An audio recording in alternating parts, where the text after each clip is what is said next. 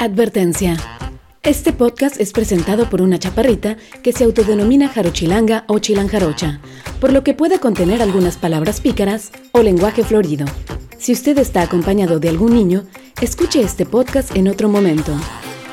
Gracias por su atención y que comience el viaje.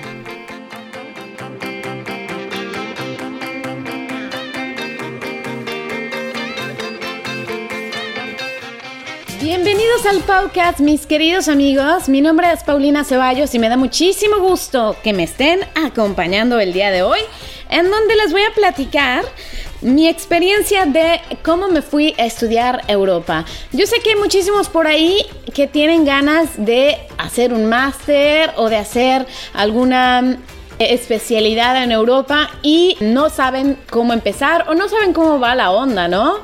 Mi experiencia fue en cuanto a Italia. ¿Cómo comenzó esto de mi viaje a Italia para irme como inmigrante? Bueno, pues en el 2007 hice por primera vez el viaje de mochilera con dos amigas mías a Europa. Estuve en Francia, Italia, Alemania, Bélgica y Holanda y quedé fascinada con el gran número de culturas que estaban concentradas en un solo continente. Regresé a México en enero del 2008 y decidí que me tenía que ir a Europa y que la mejor manera de irme, aunque fuera por un periodo breve, sería irme como estudiante. Yo nunca consideré irme a España, ya que quería aprender un nuevo idioma.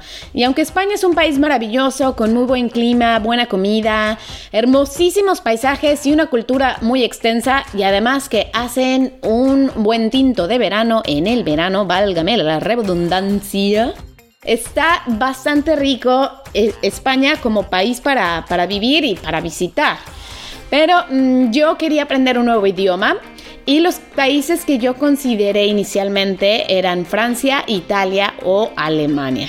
Al final me decidí por Italia ya que contaba con las mismas características que ya mencioné de España y además podía aprender el italiano que no fue tan difícil de aprender.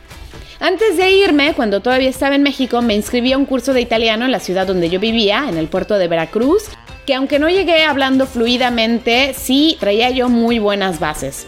Comencé a investigar los cursos que ofrecían las universidades públicas, ya que, pues bueno, las privadas me iban a sacar un ojo de la cara.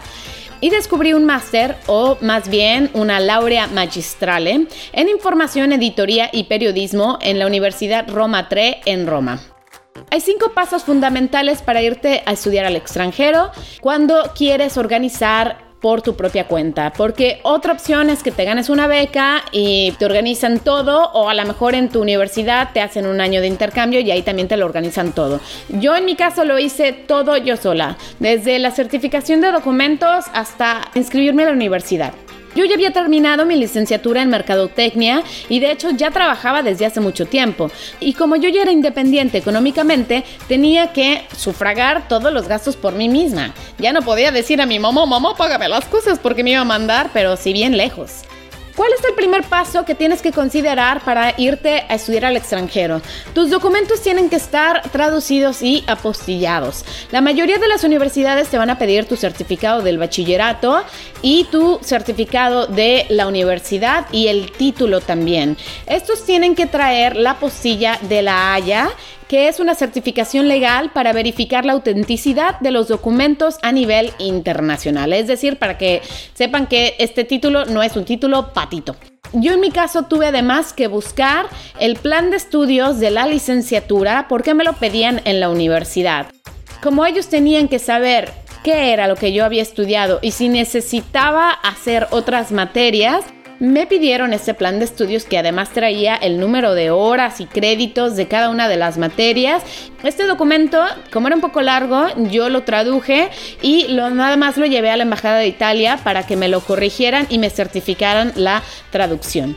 Fíjate que tus documentos estén apostillados y además que estén traducidos y, ojo, traducidos por un traductor oficial. En mi caso los llevé al, Instituto Italiano de Cultura que está ahí en Coyoacán en la Ciudad de México.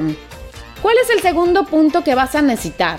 La inscripción a la universidad. Vas a tener simplemente que checar online cómo puedes inscribirte, cuáles son los tiempos y además de que vas a mandar por mail esta solicitud y a lo mejor la copia de los papeles, yo te recomiendo muchísimo que hables por teléfono porque tú nunca sabes si les llegó el correo o no o si se están tardando mucho en contestar. Así es que esto de la inscripción a la universidad es muy importante entrar en los tiempos establecidos y en comunicarte con alguna persona allá.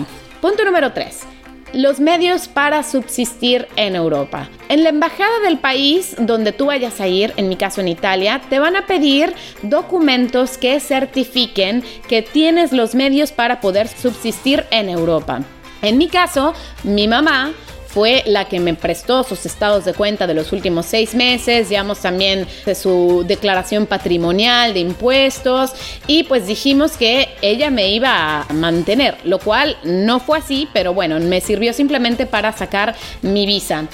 Los documentos que más te puedan servir son declaración de impuestos, los últimos estados de cuenta del banco, documentos también de propiedades, de casas, de coches, documentos que digan que tienen lana ahí en tu casa para mantenerte, ¿no? Otra cosa también que recomiendo muchísimo es hacer una declaración de patrimonio familiar que esté notariado y después certificado por la embajada del país a donde vayas. ¿Por qué es importante? Porque este tipo de declaraciones te pueden servir para después estar exento de pagar las cuotas en la universidad. Aunque yo estudié la maestría en una universidad pública, yo tuve que pagar mucho menos dinero que todos los demás ya que presenté esta declaración de patrimonio familiar en donde obviamente los sueldos en México no son los mismos que en Europa y por lo cual quedé exenta de las cuotas de la universidad. Punto número 4. Seguro médico.